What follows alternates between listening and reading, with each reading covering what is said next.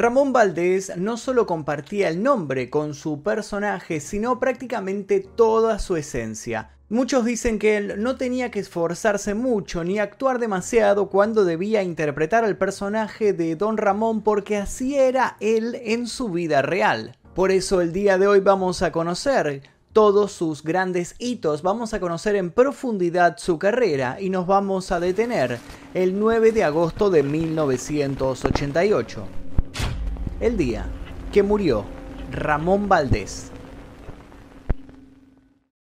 Ramón Antonio Esteban Gómez de Valdés y Castillo, conocido simplemente como Ramón Valdés, fue un actor y comediante mexicano. Nació el 2 de septiembre de 1923 en la Ciudad de México. Fue hijo de Rafael Gómez y Guadalupe Castillo. Entre sus hermanos, el humor y la actuación era un común denominador. Germán Valdés, Tintán, Manuel el Loco Valdés y Antonio el Ratón Valdés fueron un gran ejemplo de ello. Cuando Ramón Valdés tenía dos años, se mudaron a la capital Juárez, en Chihuahua, donde sus hermanos mayores hicieron el camino artístico. Gracias a su hermano Tintán fue que Ramón pudo introducirse en el mundo de las películas, por eso es un poco injusto que tal vez la mayoría de las personas simplemente lo conozcan por su papel dentro de la vecindad del Chavo, porque este gran actor realizó y fue parte de un montón de films que quedaron en la memoria de todos los mexicanos. Ya se acabó la pieza. Ya lo saben, nosotros seremos los padrinos. Y a ver si no andas hablando mal de Tintán, tú, Sonso. Antes hablaba, pero ya no vuelvo a hablar, te lo aseguro. Te felicito, Cepillo. Gracias tú, Pistol. Yo ya le había echado el ojo, mano, pero me la volaste. Ni hablar. ¿He echado el ojo a quién? A Lupita, no te hagas, mira. ¿Cuál Lupita? Fue todo un ícono de lo que se conoce como la época de oro del cine mexicano. Entre 1949, año de su debut en la pantalla grande, y 1985, Monchito, como le decían de chico, trabajó en películas como Calabacitas Tiernas, Escuela de Vagabundos, Entrega Inmediata, El Cuerpazo del Delito y El Chanfle, film dirigido por Enrique Segoviano y escrito por el mismísimo Chespirito. Y hablando un poco del jefe, fue en 1970 cuando este guionista y comediante se fijó en Ramón Valdés y lo convocó para que fuera parte de un sketch llamado Los Supergenios de la Mesa Cuadrada. Su papel era el ingeniero Ramón Valdés. Ese debut en televisión sería una coronación a una carrera impecable. Un año después se creó el papel que le cambiaría la vida, Don Ramón. Y crear es simplemente una manera de decir, porque Chespirito al momento de indicarle cómo debía interpretar al padre de la chilindrina, simplemente le dijo, sé tú mismo. Esta parte de la historia de Ramón Valdés seguramente ustedes la conocen muy bien. Sus variedades de trabajos dentro de la vecindad, los problemas con la chilindrina, los golpes del chavo y una cantidad inmensa de situaciones que potenciaban al personaje entre ellas sus peleas con Kiko y por sobre todo con Doña Florinda. ¡Suelte esa cuerda! Es mía. ¡Pero la pieza es mía! Pero la cuerda es mía. Además ya...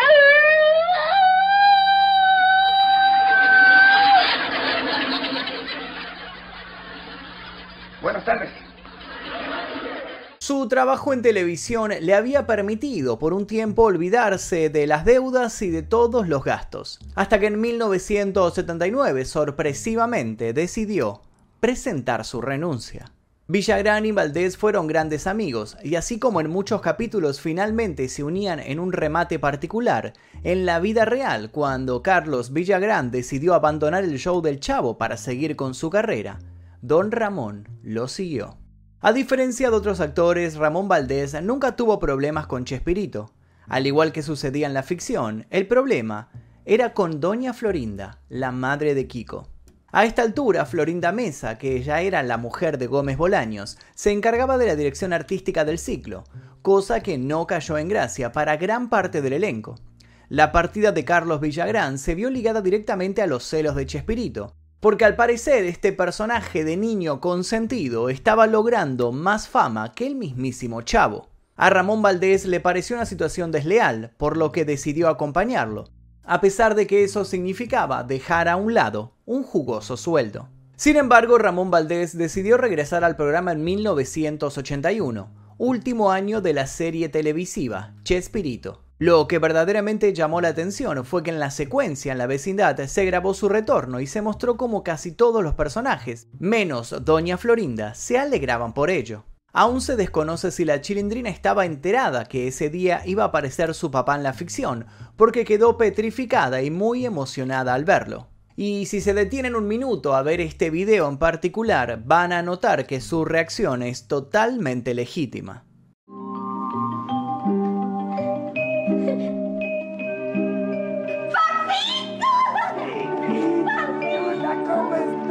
Mi madrina hermosa? ¿Cómo está? ¿cómo está, mi amor? ¿Cómo está? En 1982, con Carlos Villagrán ya por su cuenta, Ramón Valdés lo acompañó y protagonizó el programa venezolano Federico, que solamente tuvo dos temporadas con 29 episodios. ¿Y se puede saber cuáles son esas penas? Bueno, don Moncho, que mañana van a llevar a Federico al dentista para sacarle una muela, ¿eh? Y por eso está llorando. Nada más porque le van a meter una aguja de este tamaño entre la muela y la encía para anestesiarlo. Y que si vaya la anestesia le meten una más grande todavía. Y que después le van a tener que meter una llave de luz así para abrirle la bocota para sacarle la muela, aunque él no quiera. Él, mientras tanto, siguió con su carrera de actuación. Llegó a compartir escenas con un joven Luis Miguel. Tú. Yo. Yo. No, por favor, no. No. Que no ni que no. Siempre te la pasas dormido, cantante de chisguete. Ya deberías de estar listo. E incluso, cosa que no muchos saben, también actuó con el divo de México, Juan Gabriel. Si quieren conocer la historia completa de este gran cantante, los invito a ver el video subido a este canal llamado El día que murió Juan Gabriel. Años más tarde, en 1987, volvió a la televisión azteca con Ake Kiko, junto a Villagrán, quien no contaba con los derechos de Kiko y por eso cambió su nombre utilizando dos K en vez de una Q y una C. Esta apuesta televisiva no funcionó. Algo que llama la atención es que en este programa, llamado Ake Kiko, fue en donde Don Ramón grabó su muerte. Esta escena en particular es una correspondiente a un capítulo en el cual lo desafiaban a entrar a un cementerio. En dicha escena Ramón Valdés se acercaba a un mausoleo, entre una niebla ficticia generada por una máquina de humo, lo vemos adentrarse al lugar, y entonces se pierde entre las sombras. Luego llegaría su deceso real, y la coincidencia helaría la sangre de todos. Al tiempo, Villagrán, en el mismo velatorio, pondría un poco más de luz al asunto y recordaría lo último que Ramón Valdés le dijera en vida, ya enfermo y a días de morir. Te voy a estar esperando, cachetón. ¿En el cielo? preguntó este, y Ramón le sonrió y le dijo No, allá abajo, no te hagas. Esa sería la última charla de Villagrán y Valdés, teñida por la fatalidad y el humor. Podemos decir que a su modo Don Ramón terminó siendo un auténtico segundo papá para Kiko. Y respecto a lo que terminó pasando con Doña Florinda, bueno, ese es otro tema. La actriz Florinda Mesa no se presentó en el funeral y esto realmente no sorprendió a nadie. Incluso al fallecer Ramón, ella en una entrevista declaró que este actor era un adicto a las drogas, cosa que tiempo después fue desmentida por todos. La última gira de Ramón Valdés sucedió en Perú. El actor trabajó con su circo entreteniendo a los niños, quienes sentían apego por él. Cuando el actor estuvo en Perú, sintió el empeoramiento de su enfermedad, lo que lo obligaría a retornar. Su tarea con su circo y el programa de comedia Ake Kiko quedarían inconclusas debido a este malestar. Todo esto ocurrió en 1987 y principios de 1988. Tiempo después su familia compartió varios recuerdos con los fanáticos que todavía lo lloraban. Uno de sus nietos mostró en las redes sociales una foto que había sido tomada unos días antes de su muerte.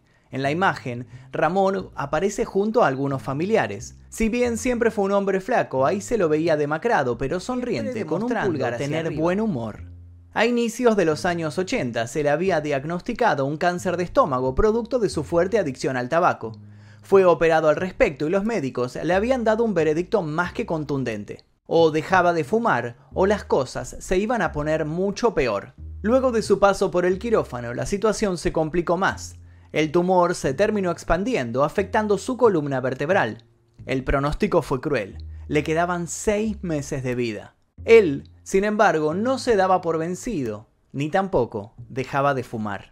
Esos últimos seis meses se convirtieron en cuatro años, y en estos cuatro años siguió trabajando rigurosamente con el personaje que lo había llevado a la inmortalidad. Se comprobó que Ramón Valdés trabajó hasta su último momento, pero poco a poco los dolores se hicieron insoportables. Así fue como abandonó su gira y volvió a México para morir donde había nacido. Un último recuerdo que dejó a su familia sucedió un poco antes de despedirse. Ramón había hecho una promesa. Él no era religioso, pero su fidelidad al catolicismo lo invitó a creer en la resurrección. Estaba convencido que una vez muerto iba a reencontrarse con sus hijos, y uno de ellos comentó, un día en la clínica se despertó y dijo, no nos hemos puesto de acuerdo en dónde nos vamos a ver. Estaba presente su tío Manuel, que le había llevado varias frutas. Ramón agarró un durazno, se lo acercó a la nariz y dijo, así va a oler el arbolito en el que nos vamos a ver. Y así fue como se marchó con el corazón lleno de esperanzas. Su cuerpo no resistió más y después de dos semanas de quedar sedado para evitar el dolor, falleció finalmente el 9 de agosto de 1988, a los 64 años. El velatorio de Valdés se llevó a cabo en la funeraria Galloso de Sullivan y fue sepultado en el cementerio de los Mausoleos del Ángel, en Ciudad de México.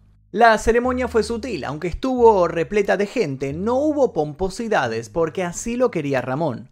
Los compañeros de la vecindad del Chavo que le dieron el pésame fueron Carlos Villagrán, Edgar Vivar, Rubén Aguirre, quien hacía del profesor Girafales, Horacio Gómez, Godínez y Angelines Fernández, Doña Clotilde.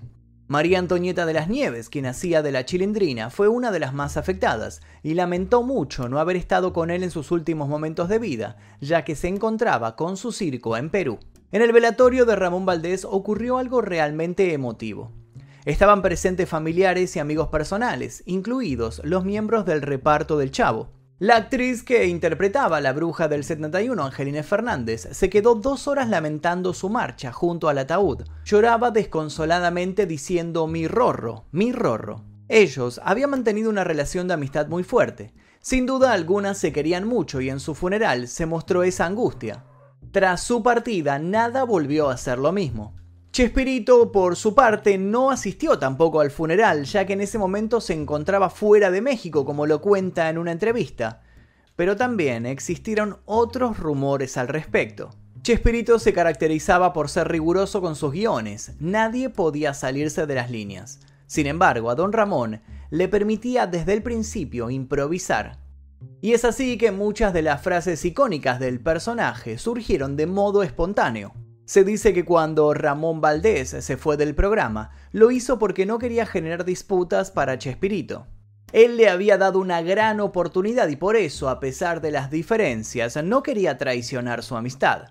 Ramón Valdés siempre habló muy bien de Roberto Gómez Bolaños y por su parte Chespirito nunca dejó de decir que en las extensas jornadas de rodaje de esa serie, solo Ramón lo hacía reír y lo ayudaba a sobrellevar el estrés. La gran pregunta es entonces por qué no estuvo realmente presente Gómez Bolaños en el funeral de Ramón Valdés. La declaración oficial, por decirlo de alguna manera, tiene que ver con sus asistentes que afirmaron que estaba en una gira con compromisos impostergables. Otros dicen que Florinda Mesa hizo su parte para que el chavo no pudiera dar un último adiós a aquel amigo. Tiempo después, un acongojado Chespirito dijo en reiteradas entrevistas que se arrepentía profundamente por no haber estado presente aquel día.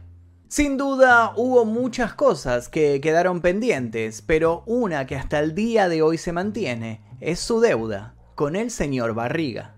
El señor Barriga era el dueño de las propiedades de la bonita vecindad y por sobre todo el encargado de cobrar las correspondientes rentas. Esos momentos muchas veces se volvían incómodos con un don Ramón que siempre buscaba escaparse. Así como en la ficción Kiko lo peleaba y luego terminó como uno de sus mejores amigos, en la vida real también fueron muy unidos con Edgar Vivar. Ramón incluso le dedicó unas palabras antes de fallecer. Ya débil, lo miró fijamente y le dijo que aún no tenía para pagarle lo que le debía, arrancando en el otro unas carcajadas que luego se convirtieron en lágrimas. Y si tomamos en cuenta este dato tan particular, al cumplirse 30 años de la desaparición física de Ramón, una inmobiliaria de México se tomó la molestia de calcular cuál sería el monto que dejó impago don Ramón. El cálculo de la deuda se hizo de una manera rigurosa. Primero se tuvo en cuenta la cantidad de metros cuadrados de la vivienda, después se estipuló la zona donde supuestamente se encontraba la vecindad, que sería cerca del Zócalo, en Ciudad de México. Con estos datos, se calculó un monto estimativo de lo que valdría ese alquiler en los años 70. Así las cosas, los 14 meses de renta que le reclamaba el señor Barriga a don Ramón habrían ascendido a la suma de 882 dólares, sin contar los intereses por mora. Sin embargo, teniendo en cuenta que el personaje de Ramón Valdés participó de 8 temporadas del programa, se hizo el cálculo por los 110 meses que habría vivido escondiéndose de su acreedor y se llegó a la conclusión de que el total de la deuda habría alcanzado los 6.930 dólares una suma que al día de hoy sería un poco difícil de pagar. Años después de su muerte, su sobrino nieto, Miguel, realizó un documental llamado Con permiso, Monchito, acerca de la vida de don Ramón. La idea principal era realizar un libro, entre sus familiares querían escribir sobre la vida del actor desde diferentes puntos de vista y ese texto iba a tener un DVD con las entrevistas de los tres compañeros más queridos por él, Edgar Vivar, María Antonieta de las Nieves y Carlos Villagrán. Como el material era considerado muy bueno, decidieron subirlo a YouTube. El sobrino declaró en una entrevista, Haciendo este trabajo me enteré de muchas cosas que no tenía ni idea y que jamás imaginé. Miles. Yo me fui enterando poco a poco y el público también. Por ejemplo, no tenía idea de que fuera tan paternal y cariñoso una faceta de mi abuelo que me hubiera gustado vivir y que gracias a lo que me cuentan, hoy puedo saber. El joven comentó en la entrevista que en verdad era como todos decían. Ramón Valdés parecía que ni siquiera actuaba en la serie. Era tal cual se lo ve en pantalla. Gracioso, amoroso, gritón, renegón, vestía jeans y camisetas. Y algo muy importante, nunca perdía su sentido del humor. Lamentablemente su vida fue marcada por el humo y los vicios, tanto adelante como detrás de las cámaras. Fue un actor que enamoró a su público por la simpleza y por la muestra de que todos tenían un par dentro de la pantalla. Dejó millones de sonrisas y buenos momentos que algunos podemos revivir gracias a los programas, pero también hubo otro Ramón Valdés, un Ramón Valdés padre, vecino, amigo, actor y cantante. Al fin y al cabo, don Ramón se fue, dejando algunas deudas de renta, pero ninguna deuda del corazón. Ahora quiero que me cuenten ustedes qué recuerdos tienen sobre este personaje de Don Ramón. Quiero leer sus comentarios aquí debajo y también les pido por favor que sugieran temáticas para posibles futuros videos en este canal. Yo les dejo un par de videos aquí como recomendados para que sigan haciendo maratón y sin nada más que decir me despido. Mi nombre es Magnus Mephisto y esto fue El Día Que.